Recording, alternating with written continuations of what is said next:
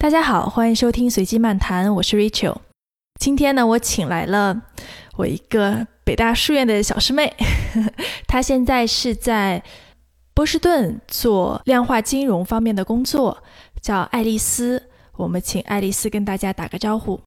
Hello，大家好，非常荣幸，我是啊爱丽丝，哦，很荣幸上学姐的节目。对，其实今天录这期节目是因为。呃，奈飞前一阵出了一个片子，一个纪录片，就是讲呃社交网络对大家生活的一些影响。但是里面有好的，有不好的。我看完以后呢，当时还挺挺激动的。我是一天晚上看的，然后看完我还失眠了很长时间。然后我就在我的朋友圈发了一个。抛了一个帖子，我是说有没有人看过这个，想一起聊一聊的。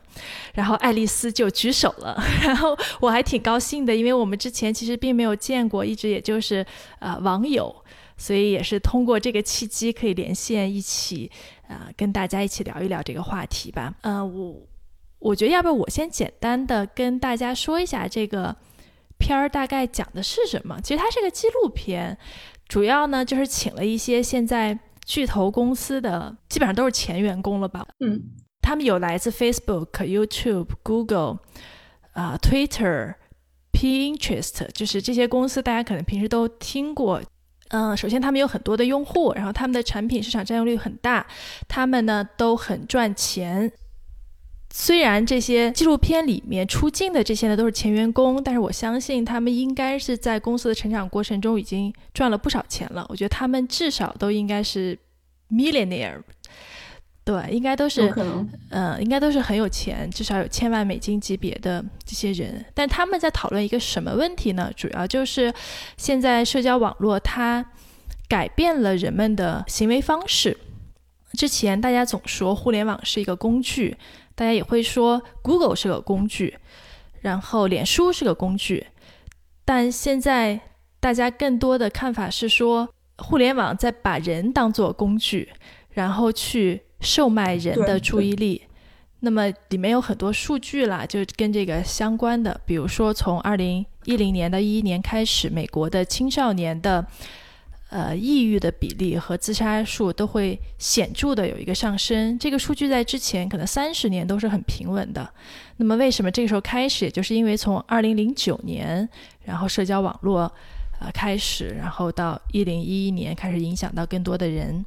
啊。总之就是讲的这这样的一个事情。然后里面有很多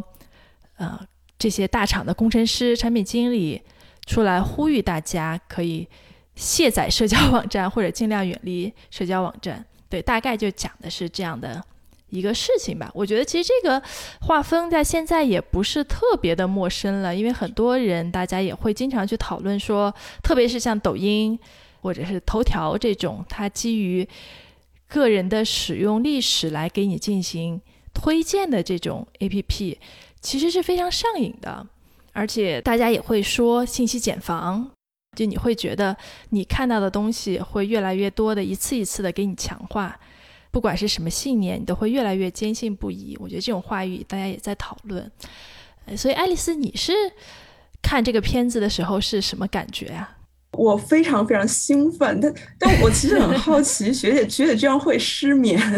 我不知道什么对，不知道是因为是考虑到那个现在的小孩会上瘾还是怎么样？我我觉得我看完之后非常的兴奋。嗯，大概因为太晚了，第第一天我就没有通知我那些朋友，第二天我就通知我就是好几个就是平这两天经常聊天的朋友，让他们都去看这个这个片子。就然后而而且隔了一天，我发现我室友居然也在看这个片子，我我也非常我非常的兴奋，我就我说你怎么知道这个片子？我昨天才看过。他就说他他也是什么呃，可能类似于奈飞的推送啊之类的，但也也也说来也非常的。呃，有一点点的讽刺，就像那个节目的彩蛋一样。其实我之所以知道这个片子，是因为我我 Twitter 上关注的一个之前就是在 Boston 工作的一个硅谷的创业者，他转发了，就是帮这个片子做了一个营销。我就是关注，然后就他一出来我就去看了。对，这个片子好像在科技圈还是蛮火的，就大家都会讨论。但你你看完以后兴奋的点是什么呢？啊，我特别兴兴奋的点是，嗯，他。里面有很多干货，嗯，比如说我跟那个就是在脸书啊，还有优步啊，就是谷歌的这些朋友有时候跟他们跟他们聊天，就发现，呃，他们有一些通用的统计方法，就比如说像假设检验，呃，像这个呃用 SQL 这些软软件，然后就去去把数据呃取出来，就是想想要的数据取出来，就都是一些非常呃一模一样的这种呃技能技能组合，然后我就呃然后。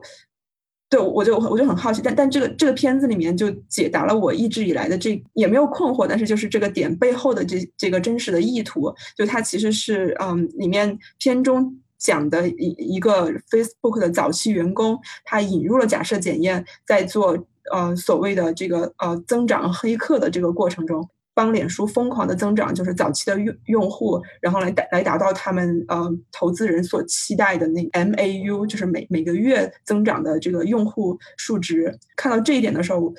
哦，我就真正的懂了，就是脸书是呃一一个一个硅谷的创社交媒体创业公司是怎么呃怎么建立的，怎么就是早期是怎么呃疯狂的飞速的增长的。然后以及这个为什么假设检验在这个呃科技领域就如此大规模的应用？因为现在非常的有效。我觉得你的角度是说，你从一个学数学，然后又在海外做 quant 的同学的 角度，你看到了呃逻辑和数学这些工具的巨大的作用。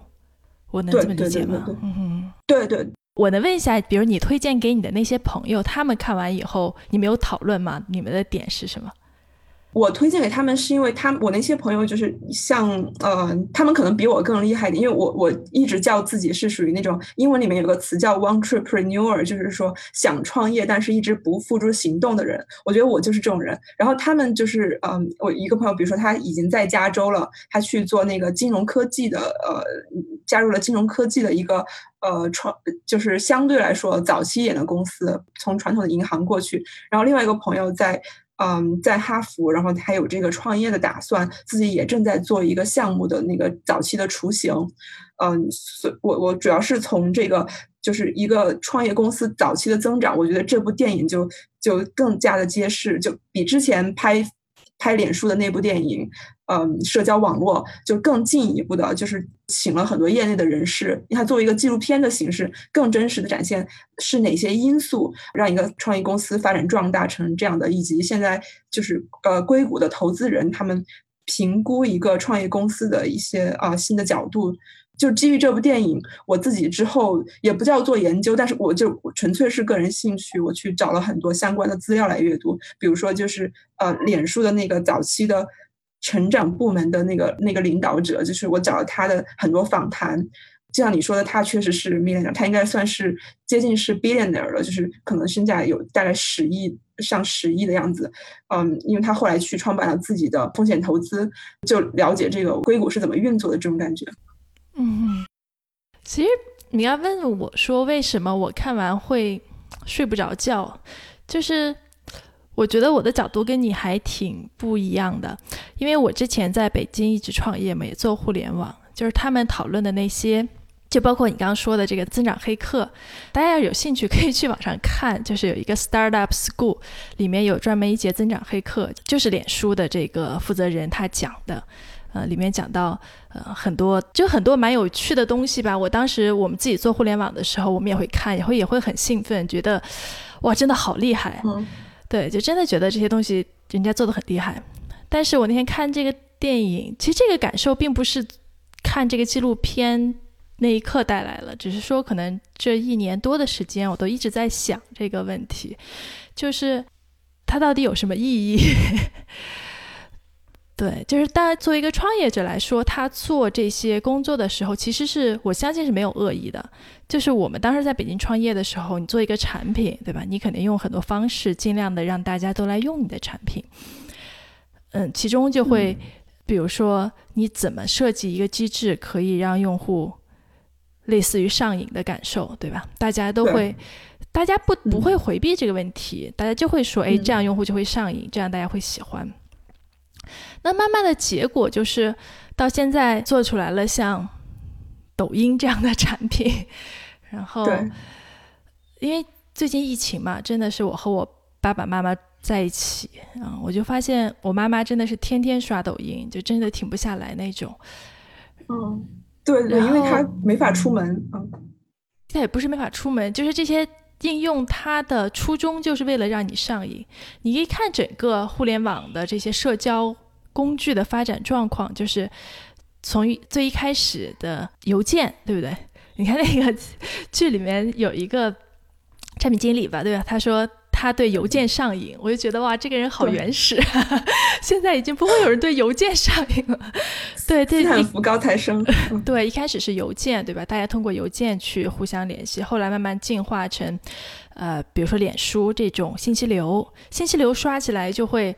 就会快很多，而且它给你不断的推荐你可能感兴趣的内容，然后让你的这个所谓刷的动作停不下来。从脸书。可能中间到 Instagram，对吧？就是这种以图片为主导的信息流，然后又到视频，就是 YouTube 油管，嗯嗯，这种视频就慢慢会让大家越来越上瘾，然后对人类的感官的刺激会越来越大，一直到抖音，对吧？抖音真的是一个就是做到极致的产品，大家会觉得说刷短视频可以一下刷两三个小时停不下来，但是这些东西让大家上瘾，那。给大家带来的价值到底是什么呢？我会觉得，就是我会在这一两年开始反思，我觉得这可能不是一个好的事情，或者是一个好的方向。嗯，还有包括这个啊，纪录片里面讲了很多关于广告变现的东西，对吧？因为所有互联网都是免费的。嗯，其实一直有句话嘛，互联网一句话就是。如果你没有在付费购买商品，那你就是商品，对吧？对对，其实相当于这些大厂把每一个用户他们的时间、他们的注意力打包起来卖给广告主。那么为了让这个数据更大化，他就会做各种测试。对，刚刚爱丽丝也说了，对吧？就是呃各种假设验证啊，然后测试啊，找出来最重要的那个指标，然后持续的去优化。包括现在其实很多都会用机器学习。就是这件事情变得更自动化，然后更超出人们的控制。对，它的结果就是，我为了让你花更多的时间在我的产品上面，那我就给你推荐更跟你有关的东西，大家就会更上瘾。然后这个事情可能。我觉得已经超出了任何人的预期。我并不相信说，可能一开始小扎同学他就是想做成一个这样的东西。我觉得一开始大家的愿望都是很很好的，我就是做一个工具。特别是呃，谷歌，谷歌不是也一直说不作恶吗？嗯，他们一开始每个人的肯定不是说为了做一件不好的事情。包括谷歌的文化，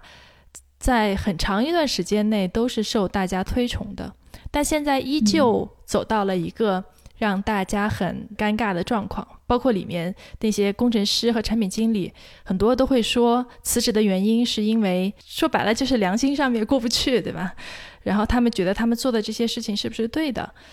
嗯，里面不是还有个谷歌的？工程师，然后他做了一个很长的 PPT，然后给谷歌的人看，就告诉大家说，啊，对对对对吧？就是这个事情可能会带来很多问题，但是也不了了之了。对，就是，这其实并不是说这个事情是大家有意为之的，而是现在就发展成了现在这个样子，而且它短时间内停不下来，所以我会有一种焦虑。包括我也有我也有孩子嘛，我觉得这个对对小朋友来说其实是非常致命的。对我，我有一些啊年纪稍微长一点的，啊，就是公司高层的一些啊同同事，我发现就完全是看家教了。我是传统金融行业嘛，有些那种就我感觉他是属于比较放养型的家长，就他就会跟我说，啊，就可能在三五年前，他就说，哎呀，现在国内那个抖音好好厉害，我儿子天天刷 TikTok，然后。对，然后我去问跟他就是呃另外的一个高层，就感觉他家教可能会严一点。我就说你小孩刷 TikTok 吗？他说不不不不不，就就感觉特别满脸嫌弃。就是就我我估计他就是像电影里面的那些呃科技大佬一样，就是坚决不让自己小孩在什么十六岁、十八岁以前用手机的那种。嗯，对我我我现在觉得就是在高中之前应该让他们远离社交网络。哎，我我想问一下爱丽丝，就是你平时使用社交网络的习惯是什么样的？呃，我是尽量让自己，呃，就是少用社交网络，就是或者说尽量有有质量的去运用社交网络。呃，就比如说，呃，我已经很久没有发朋友圈了。但是我偶尔会会刷一下微微信的朋友圈，然后主要把微信当成一个就是联系亲友的一个渠道，相当于就是发短信的这样一个渠道。大概三五年前，我特别喜欢用微博，对微博还有一点干货。这两年它越来越水了，所以我用的也越来越少了。可能在美国的时间久了，我平时会偶尔刷一下推特，还有 Reddit。推特和 Reddit，因为这这里面我我可以找到我想要的干货，就比如说我关注的那些嗯我想关注的人，然后他们会，而且他们也是那种时不时会发一些干货的人，我就专门关注他们，或者是上呃 Reddit 就感受一下舆情，就纯粹是感受一下美国的舆情。而且我发现啊 Reddit 还算是一个比较有质量的一个社区，虽然它也有很多呃很多人也会诟病它各种政治不正确。我觉得它上面的人就讨论讨论的本身的质量比比微博要高一些，这个我是会看。然后其他像 Facebook，我主要是用来比如说，呃，租房啊，就是那些小组租房，或者是，呃，就是买卖一些东西啊。呃，我发现就是 Facebook 这方面非常的有有用。哦，还有豆瓣这个比较呃，就是比较老的社区，我我也是嗯，出国好多年之后重新挖出来用，有上面有一些干货，就是文艺方面的干货，时不时能找到。其实，但但很多也质量没有那么高。嗯哼，哎，所以我听上去你还是挺克制的，是不是？就是你你总会说有干货，对，你用这些呃社交网络的时候还是比较目的性的。对，是的，我我大概三五年前就是抖音那会儿特别火的时候，我是专门呃就是下下下来，然后在手上，因为我就是想看这这个东西为什么火，以这个东西是什么，我就是好奇这个东西是什么，它的商业模式是什么，然后有一种测评的感觉在用它，然后我大概就连续一个月的时间，就是每天晚上呃就是都会刷个一两个小时之类的。嗯，然后以以以及那段时间，同时我还兼兼顾刷微博，因为微博我发现它也会有那些小视频，就不停的迭代。就是那段时间我就是会，嗯，就刷很多，但后来我就很快就卸载它了。呃，我个人觉得确实没有什么意义。不过后来。对，后来我又发现小红书这呃，就是突然火起来了。然后，因为我我身边的这个呃中国女生朋友，她们都在用，然后我就我就下下来，因为也是其实是我一个同事推推荐我的，就她特别喜欢买淘宝的衣服，他告诉我，他说小红书就是你在上面输任何你感兴趣的东西，比如说呃什么护手霜啊，他会给你推荐出就非常好用的护手霜，或者说番茄炒蛋啊，他会给你很多视频教你怎么做。我就把小红书当成一个我我的一个检索的宝典。呃，前段时间就是疫情刚开始的时候，也大概有三个月的时间一直在用。我我觉得那上面干货也也挺多的，不过不过好像有很多就是抄袭的嫌疑，就是视频就是抄抖音啊、什么快手这些抄。你都是有目的的去搜索，还是说你会一直刷，然后看到有他给你推荐的新的东西，然后就去就去刷？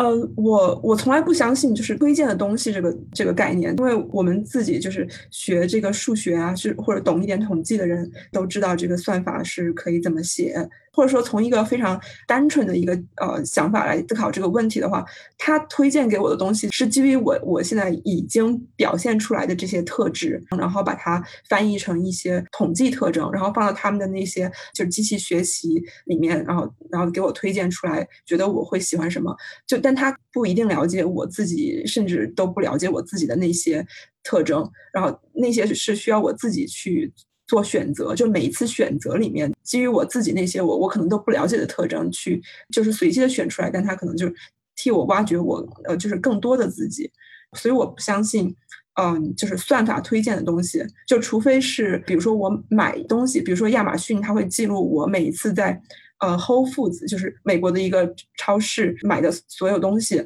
他就会就推荐我每次说，哎，你你有没有忘记买这个东西？你经常买这些，我觉得还蛮有。说实话，我觉得对我来说算是一种干货，就蛮有意义的。对我是身心没有危害的一个东西。因为这呃，超市买水果呀，买就是买，比如说我我我喜欢吃的这些呃蛋白质啊，什么维生素啊这些营养，嗯，是我自己不是那种基于欲望的消费，是我自己基于理性选择的消费，也是我生存的必需品。这个我觉得是可可我可以接受。呃，亚马逊推荐我提醒我去 Whole Foods 要买的东西，但其他的这些，嗯，就刷一些视视频啊，或者是这些消息，或者是新闻，不知真假的新闻，我就我就很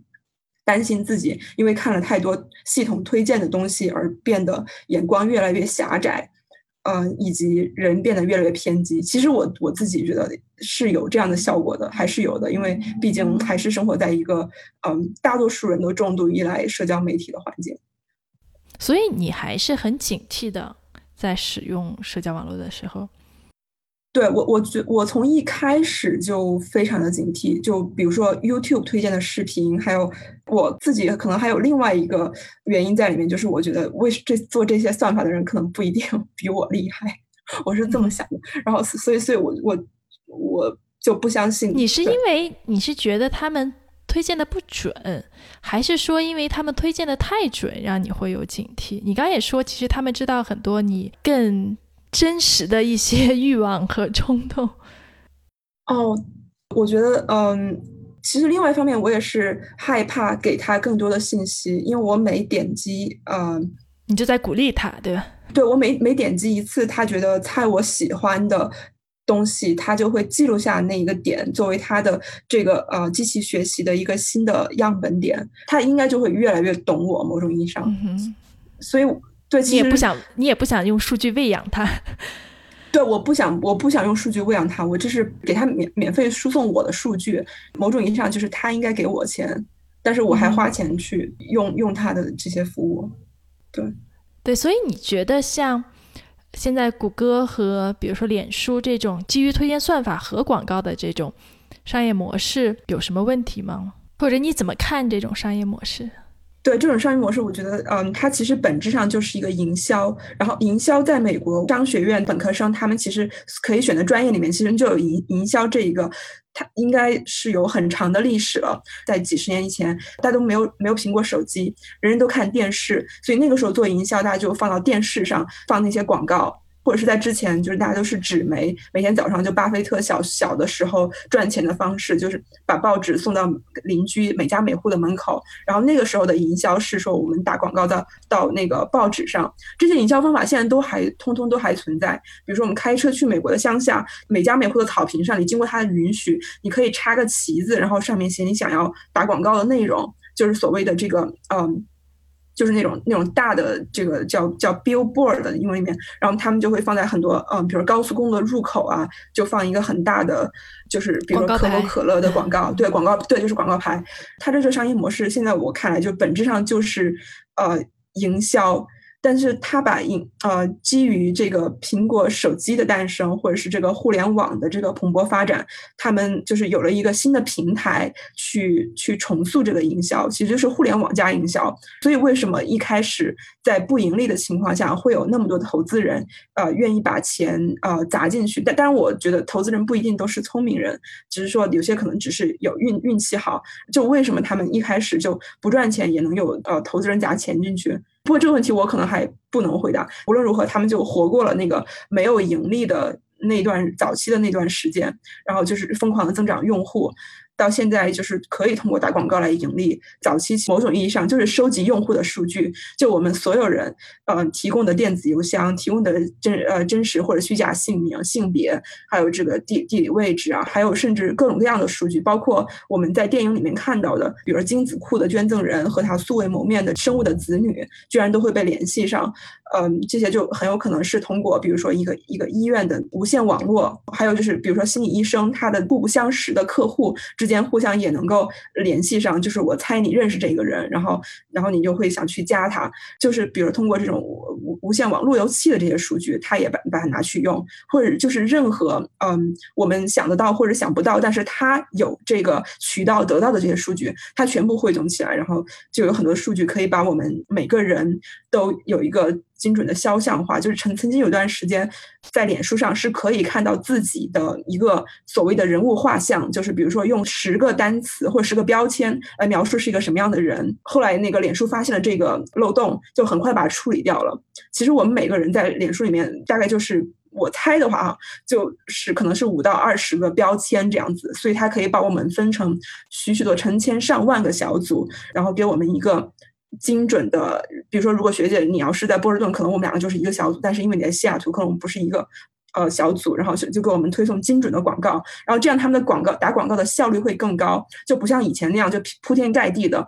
我全美国所有的电视同一个时间就放我同一个广告，就玛丽莲梦露在那儿喝什么酒之类的。但现在就是每个人基于刚刚我说说的所有的这些标签，呃，甚至还有其他我我现在还想不到的一些标签，然后来给我们呃输送广告，就然后通过他的这个假设检验看哪些广告对我有用。但我我觉得我我是非常免免疫力比较强的，就可能其他人就是有有用没用的，然后就会这样不停的。每个广告，比如说能有几美分的这个收益，像那个电影里面啊演的那样，嗯，所以我觉得他其实就是把一个古老的学科营销，然后加上了这个所我们现在所谓的大数据，然后加上这个互联网的平台，嗯，然后到现在这个智能手机的平台，然后把它重新的啊，就是改革了一下，但本质上就是一个营销变得更精准了。呃，这是他之前的商业模式，现在也还在，也还有人在不停的想去呃重塑这个商业模式，就就是因为像脸书，像我猜的话，应该是新一代的这个技术创业的浪潮，就很投资者或者硅谷就习惯了，就前十年甚至前二十年都没有盈利，但是疯狂增长用户的这样这样一种商业模式，嗯，但这这个我也不知道是是好是坏，只要我说我用户在飞速的增长，然后。就是可能投资人就依然有可能会买账，哪怕没有盈利。但到现在，因为他们通过嗯营销积累了，比如说谷歌，它主要是给这个中小企业的打广告，这是它很大的一个广告收入。所以它这次疫情，呃，广告收入下降幅度非常高，这高于其他的几个巨头。然后脸书它也是呃通过这个。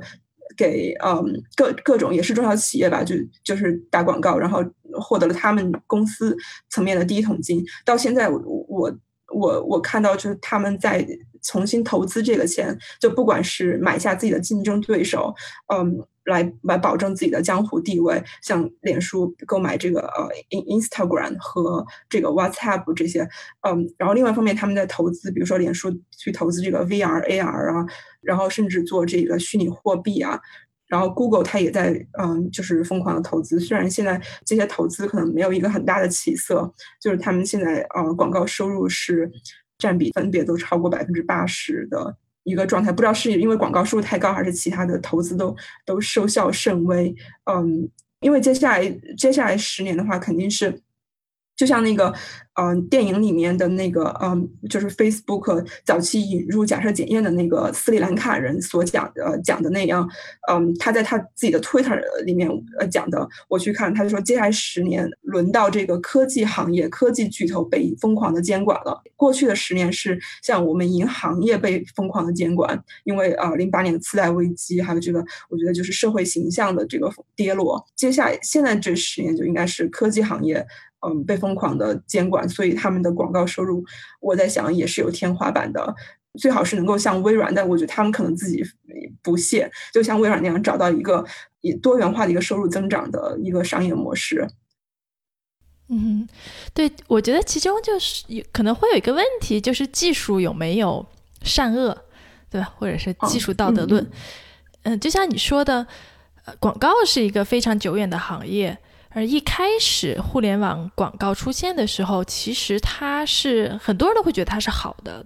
第一是说，它给每个人推送的信息都跟你更有关系，不用让你看很多你不愿意看的广告。举个例子，比如说在这个高速公路旁边的广告牌，对吧？不管你那个那个跟你是没有关系的，你只要从路上走，你就会被看到。那精准的广告呢，可以让你少一些看到你。没有用的广告，这个同时也是帮广告商省钱，因为他的每次触达都是更感兴趣的用户，所以从各个角度上来看，它都是帮大家提高效率的一件事情，不管是对广告主还是对用户。但是现在它的结果就是，特别是引入机器学习以后，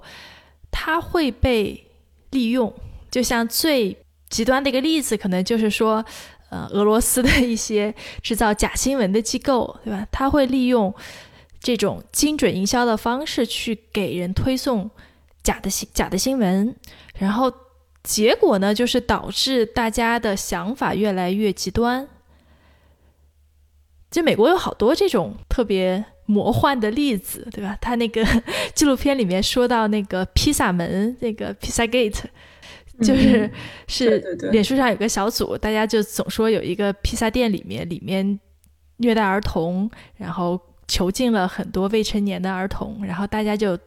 就说说说，然后那个小组人越来越多，然后就真的有一个人拿着枪冲进了那个披萨店，然后发现说。那个披萨店根本就没有地下室，对吧？就是有很多这种，包括很多人在上面会说地球是平的，嗯，然后这其实他就是利用了给不同的人去推送这种信息。我它里面那个有一个例子特别好，我觉得就像比如说地球是平的这件事情，可能一开始他知道只有十只有十个人相信这个想法，那么他就会找到这十个人，然后看这十个人有什么特点。然后去找跟这十个人很像的一百个人，然后跟他们发送说地球是平的，然后他们多半也会相信，然后他们就会把的把找到倾向于相信这个信息是真的人，然后都聚在一起，然后慢慢的结果就是，呃，刚爱丽丝也说，现在的互联网上大家都越来越极端，对，其实这就是国内也总说的信息茧房，对吧？就是。推荐引擎总是给你推荐你之前看过的信息和跟你很像的人看过的信息，那么这些信息都会互相的加固，然后慢慢你就会对这个信息深信不疑，而且你觉得你周围的人也都是这么相信的。对对对对，这个结果其实我觉得哈，是一开始做这些互联网产品这些大公司的人是没有预测到的。肯定也不是他们的初衷，对他们做这个应该只是想增加用户粘性，他会想让对对嗯，而且就是为了卖广告嘛，对吧？为了广告卖得好，你就得 加强这个相关性。其实这是他是其实是他商业目标促使他的过程产生的一个副作用。嗯哼，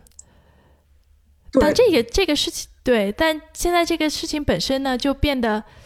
似乎没有办法制止，对吧？你我除非说，你不可能说让 Google 这个公司说，那我今天就把 Google 搜索 shut down，对吧？这个这个关掉，这个是做不到的，对吧？它后面有那么多的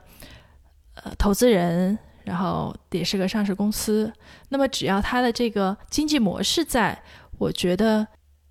这个让整个世界更加分化，所以信息茧房的这个结果就不会消失。信息茧房这件事情会让这个世界变得更加矛盾，就是可能会激化更加多的冲突。特别是今年，我不知道你有没有感觉，就是现在的网络环境真的是非常糟糕。对，经常就会有一个人说了一句都不能说不正确的话吧，只是说。可能让某些人不开心的话，然后这个人就会被攻击。然后美国不是前一阵儿有这个 cancel culture，嗯，对吧？就是我就把一个人就 cancel 了，对吧？他让这个人不能在互联网上再说话，或者说这个人不敢在互联网上说话。我觉得这可能都是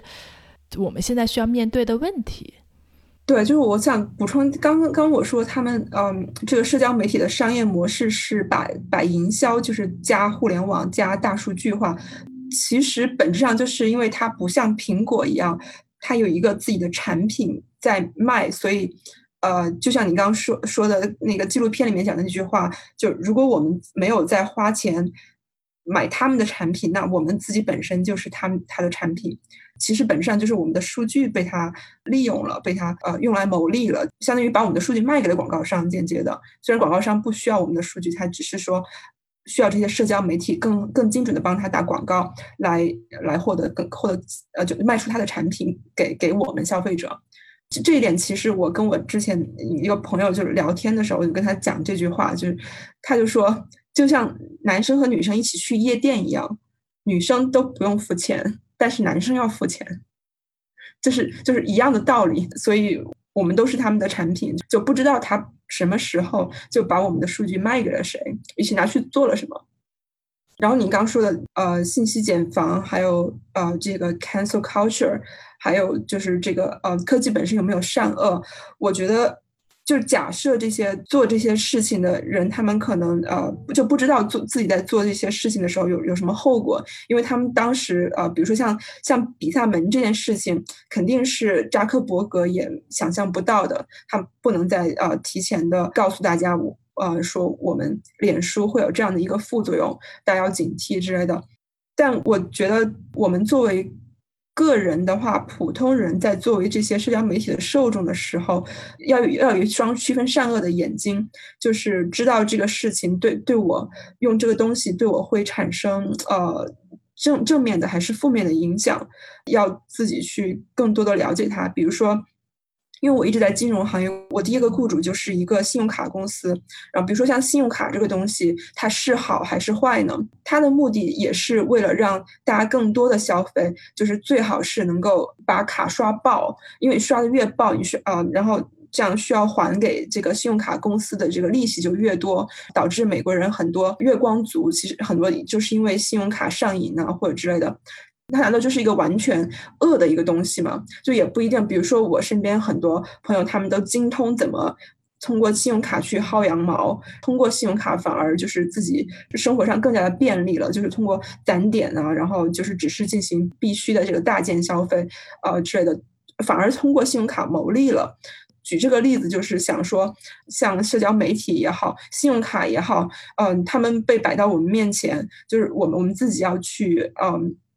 所谓的就是正确的使用它，就是激发它对我们有利的一面，不要被它所迷惑，不要掉入它的圈套。我觉得这是我们每一个人，嗯，也许比乔布斯说的这个年代每个人都要学会，呃，学会写代码，就更重要的一点就是要区分这个东西。因为，因为我觉得在二十年前大家就说过，就是科技是一把双刃剑。其实我觉得金融某种意义上，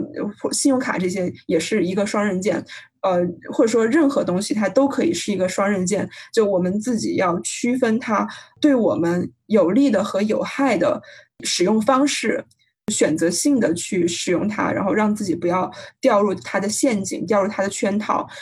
某种意义上，我是理解它会有一个总是有一个圈套存在的，呃，因为首先就是为什么会有人平白无故的借钱给我，对吧？他肯定是还有为什么有人平白无故的让我用他的搜索引擎去得到我想获取的任何信息？为什么有人平白无故的就是让我可以跟天下所有的人能够联系上？我其实觉得这样的问题是我们每一个人都应该先扪心自问一通，在使用的过程当中就会，嗯。就会更加有意识的去避雷，避开那些陷阱。你会觉得这个对每个人来说要求比较高吗？就是会非常高，非常高。对，就我觉得像我们其实也都是算受过比较高等教育的，面对很多假新闻，有时候你都是很难分辨的，更别说比如说我我的我们的父母，对吧？我觉得这个对他们来说基本上就是不可能的任务。我不知道你你父母有没有？我父母我妈妈经常给我发一些就是看上去就很假的公众号文章，对，就比如说又哪哪哪又要打仗了，然后哪哪哪又因为什么然后死了多少人之类的。有，对我我觉得呃，对我妈会发一些头条的文章，对，国内比如说会。丑化美国，然后他会发一些对对对对美国生活非常险恶的那种文章给我看。然后每次有这样文章，你妈就会转给你，是吧？对，所以我的怀疑，他之前都看了什么？嗯，我觉得这个其实对每个人来说要求还挺高的。嗯，其实你刚也说，像互联网，主要是因为它没有一个像苹果一样你可以售卖的产品。大家又习惯了这种免费的模式，所以就只能去通过这种卖广告。有什么方法可以改变这种格局呢？我觉得这个总体趋势你是没有办法改变的。我觉得像现在脸书和谷歌这种公司已经到了这种规模，对吧？包括头条系，对吧？字节跳动，然后腾讯都已经到了这么大规模的公司，然后他们只会变得越来越强大。对于他们的监管，可能只能靠。呃政府部门去进行监管。然后对于每个人来说，我觉得对个体来说，你要是有意识去区分真假，然后同时提醒自己不要陷入到推荐引擎的黑洞里面去，我觉得对每个人来说是好的。但从整体上，他面对的社会性的问题，我觉得真的还是很难的，他需要去监管部门去监管。但是，是不是有可能有一部分的，就比如说？我觉得，如果现在有人说有一个类似谷歌这样的搜索引擎，然后让我可以每个月付一些钱，我觉得我是会会用钱的，因为像我也是我我的 YouTube 我就会去买 Prime，我就会每个月给点钱，目的就是不要让我看广告。你觉得这种有可能吗？嗯，但我觉得这种的话，它也许还是会在在背后收集你的数据。但最近我发现，呃，脸书它出了一些新的，呃，就是新的那那些点点击的那些 button 那些按钮，就是你可以去私人定制你想要的隐私设置，就它会非常的细，就是你想不想让谁看到你的，呃，以前的。呃，以前的 post 或者是最新的 post，就每个 post 你想要什么熟人看见，还是你的脸书里面已有的朋友看见，还是呃什么只是家人看见之类的，有非常非常细的那些选择，就可以去私人定制。但就像您说的，我觉得那个对自己个人的要求也是非常高的。哎，你觉得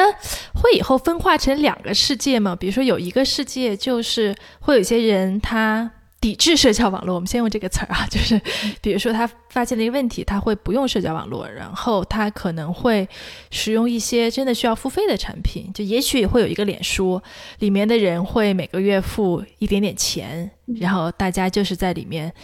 能够互相联系，然后可能会有一个付费的搜索引擎，然后不用售卖大家的广告，但这可能是非常非常小的一部分人。那么更大众的人呢？他们大家就会陷入在社交网络的这样的一个世界里面。我不知道这是瞎想哈，就是我觉得很很有可能哎，我我觉得对，我觉得这个是嗯非常有可能的猜想。但是这这立马就让我想起来这呃美国的 Cora 和中国的知乎，嗯。似乎也就很快很快就所谓的呃扁平化是吧？本土化，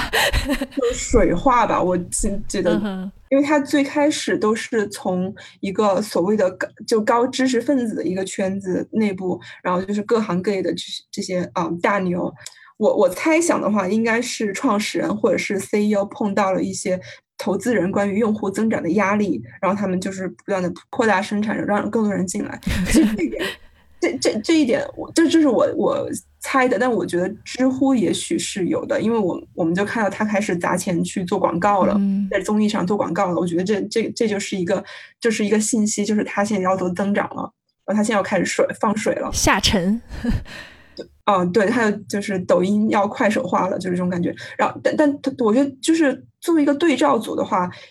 有人他不放水，比如说，我就像豆瓣，就是我们北大校友创办的这个呃网站的话，他就一直就顶住了这个投资人的压力，就一直坚持了自己嗯这个文艺的初心也好，因为这个我我看了很多就是仅有的这个关于相关的报道，而且这么多年啊作为一个忠实的老用户，我没有感觉到他在嗯很疯狂的像脸书这样去求用户增长，去求这个公司的盈利。我在想，是不是嗯，大家对这个盈利做的俗一点，就是多赚点钱这个目标太着迷了，然后所以他要呃想方设法的去，嗯，就可可能就会牺牲一点自己的一些善意，就某种意义上。但我我觉得你说的那个呃是有道理，但另外一方面，我我觉得还有可能就是嗯，比如受教育程度高的人，或者是比如说我碰到的很多美国人，因为。所谓的这个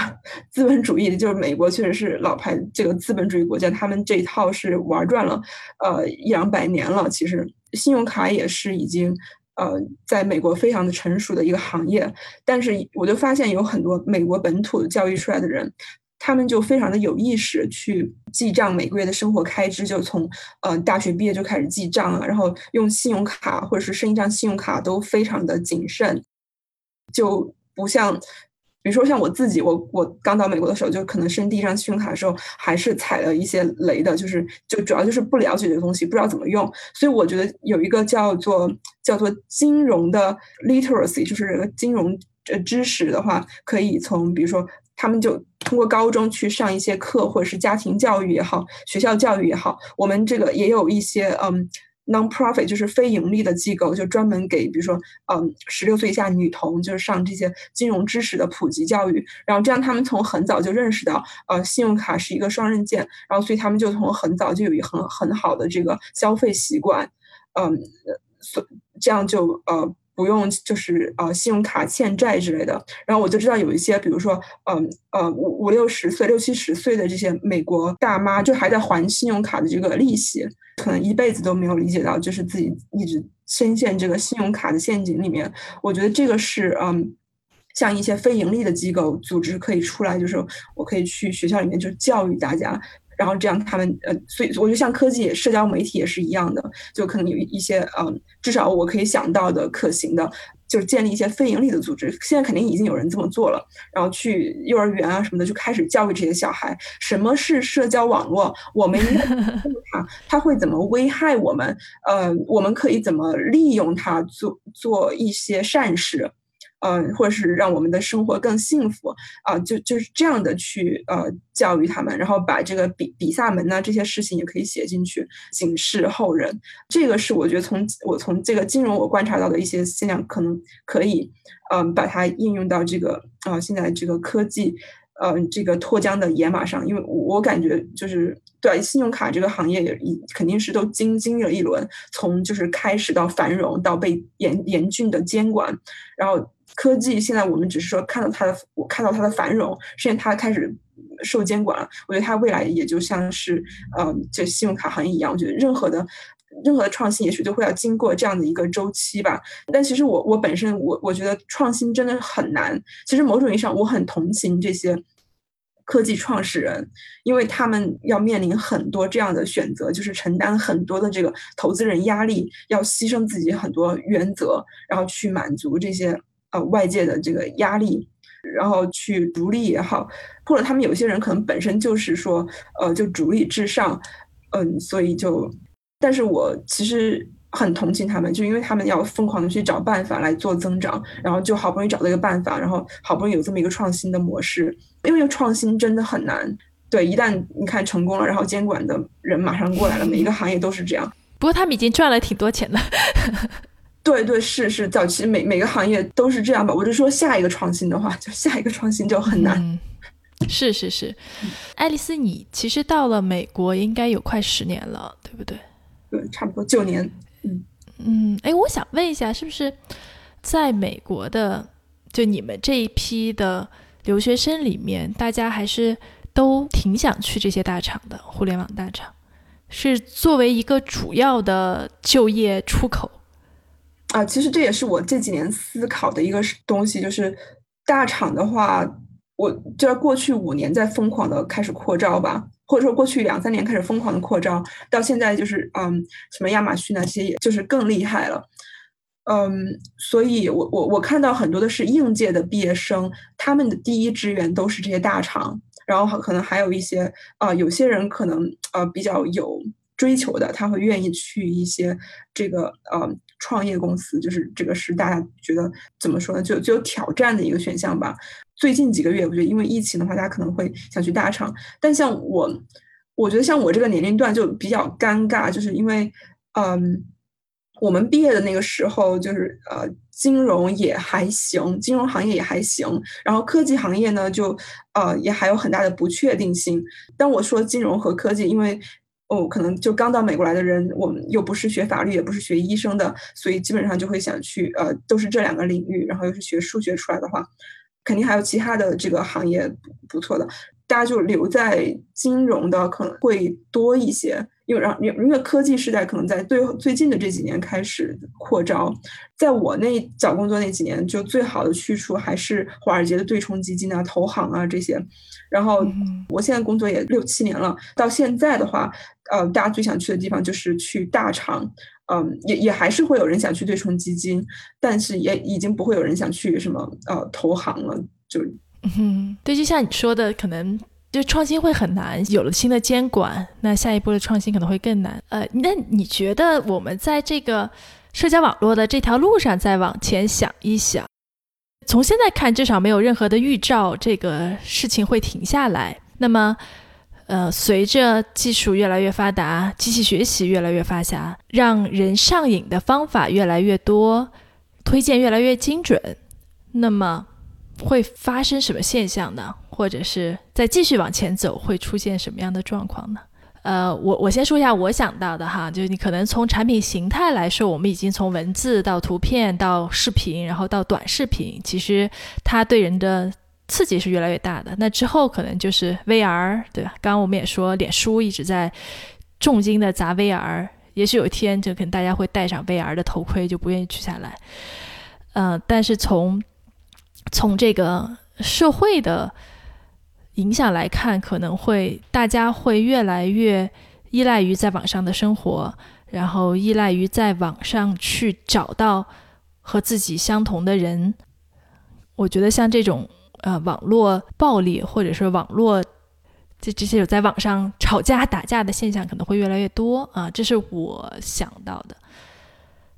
对，我觉得嗯。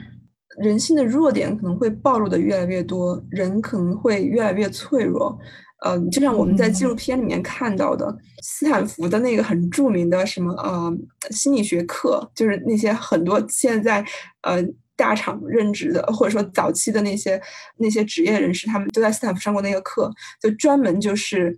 呃去挖掘人性的弱点，然后利用它。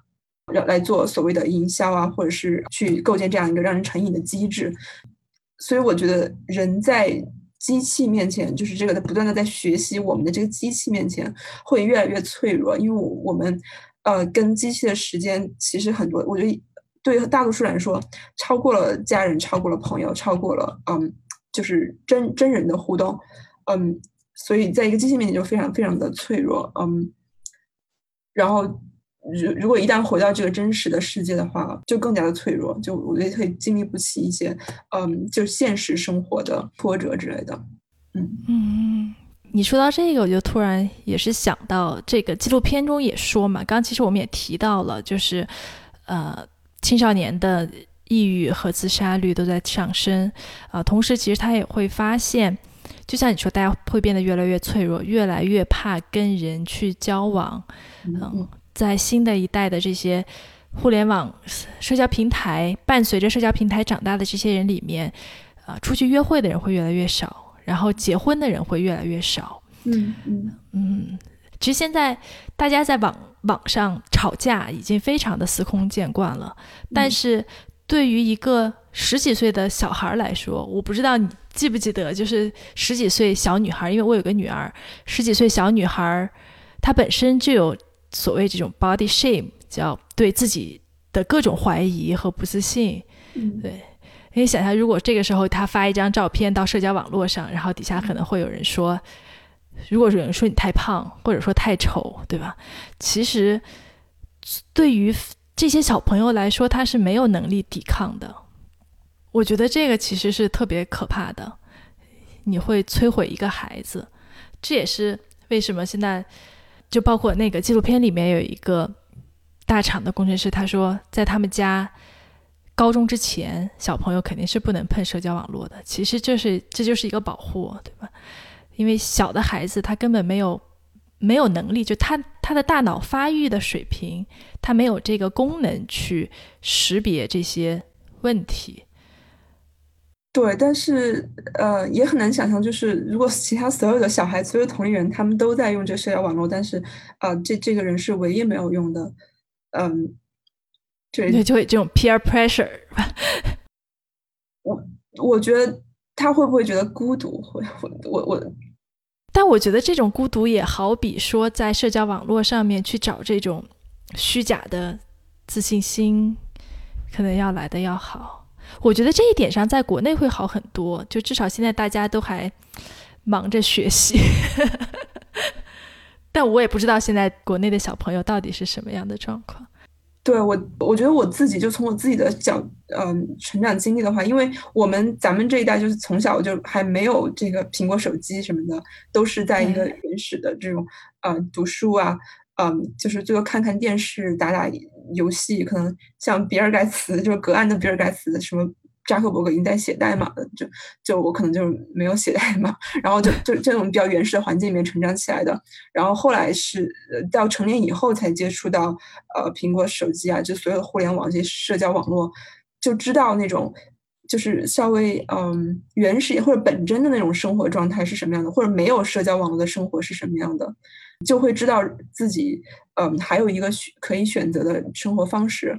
但是我我觉得人本身它是一个呃一个群体的话，它是一个健忘的，它会不断的有新东西淘汰旧的东西。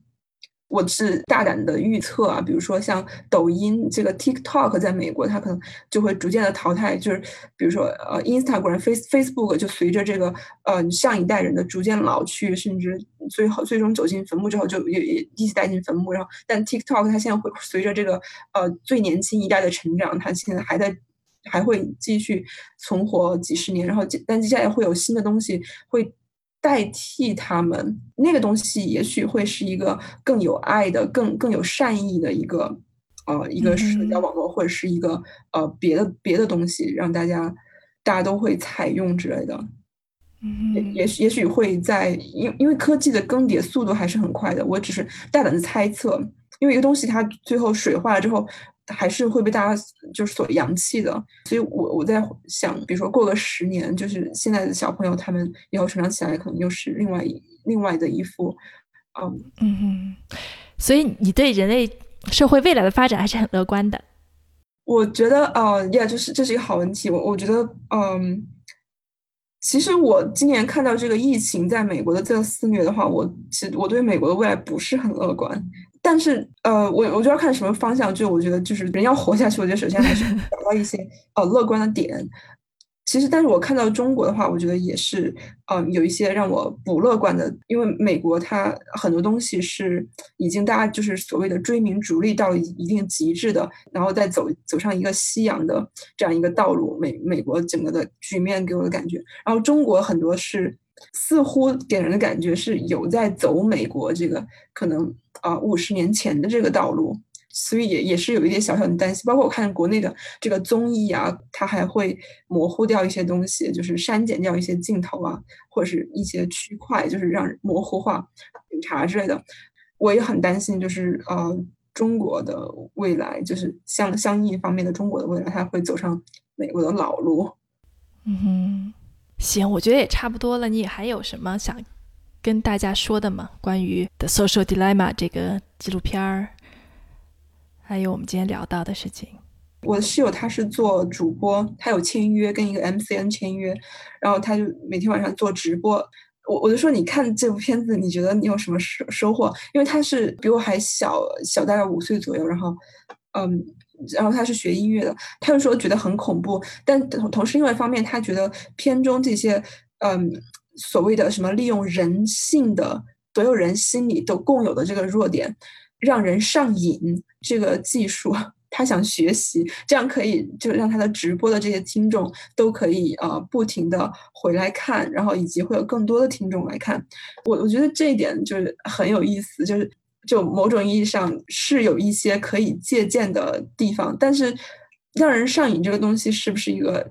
可持续发展的呃模式？就是这个，我觉得到到目前为止依依然很难回答。就它可以暴利，我们大家我们现在都看到了这些社交媒体啊，很很多人赚的盆满钵满，它会让人暴利啊，就是十年二十年的光景，但是它让人上瘾的这样一个模式，是不是一个可持续？发展的模式，嗯哼，其实我觉得一生当中会有很多阶段，就总会有一个阶段是想赚钱、想成就事业、想获取名望，总会有这么一个阶段的，你可以称作是欲望也好，或者是称作野心也好。通常在这个时候，大家就会很努力的用各种方式去赚钱，其中就包括一些可能看上去不是特别好的方式，或者是说，也许你都没有意识到的，它是个不好的方式。但是，巴菲特和芒格他们的那套理论哈，其实我还挺相信的，就说。呃，你怎么能说你是不是 deserve 你的财富？就是当你可以把你赚钱的过程，你赚到的每一个钱都公开告诉全世界，那么就说明你 deserve 这个钱。我觉得这个还是挺重要的，因为人不光是赚钱嘛，对吧？你看，像我是相信巴菲特和芒格能够活那么大岁数，然后其实肯定还是因为他们活的是比较坦然的。就如果说你每天背负很大的压力，就像华尔街那些人，对吧？那些做对冲基金的，那些搞衍生品的，其实他们的生存状态其实是很焦虑的，很多人也也不会特别长寿。嗯，但如果说你能够活得很坦然，你的压力就会很小，你的生活的幸福度可能会变高。当然，我并没有责怪说那些呃特别想赚钱的人哈，因为我。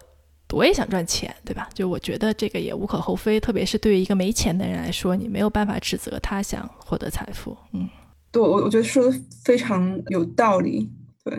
我觉得如果如果我们大家都是觉得把幸福放在第一位的话，就是。或者活得活得坦然，活得舒坦，这些呃幸福这种个人体验放在第一，好的体验放在第一位的话，但我觉得就是做自己喜欢的事，这是最最好最重要的。然后这样的话，如果赚大钱，那就赚大钱；如果赚不到大钱，我觉得糊口也可以。嗯，因但因为自己就是会很长寿啊，很健康，很很开心。好吧，那我们就就聊到这里，还有没有什么 一定要说的？不说会遗憾的。我我我觉得嗯非常享受跟学姐讨论嗯就希望以后有机会嗯再多多讨论。呃对，其实我对那个信用卡也蛮感兴趣的，也许有下一次我们可以聊聊信用卡，因为我觉得你对信用卡应该还蛮了解的，而且我觉得你之前说到有很多机构会大家去做这种所谓。财商启蒙，对吧？或者是财经教育，我也许之后会有人对大家去做这种互联网安全教育，或者是嗯，所谓如何识别真假新闻之类的教育。我觉得，我觉得这个都对我还蛮有启发的。我觉得这是一个大家都会面临的一个问题。其实独善其身是挺容易的，但。怎么样可以更好的去保护，特别是保护一些，比如说年轻人或者是小朋友，我觉得这个可能也是每个人需要去思考的。那我们今天就聊到这里啊！再一次感谢爱丽丝做客我们的节目，非常荣幸。今天对非常开心，我们下回见，也谢谢大家，拜拜。好，谢谢。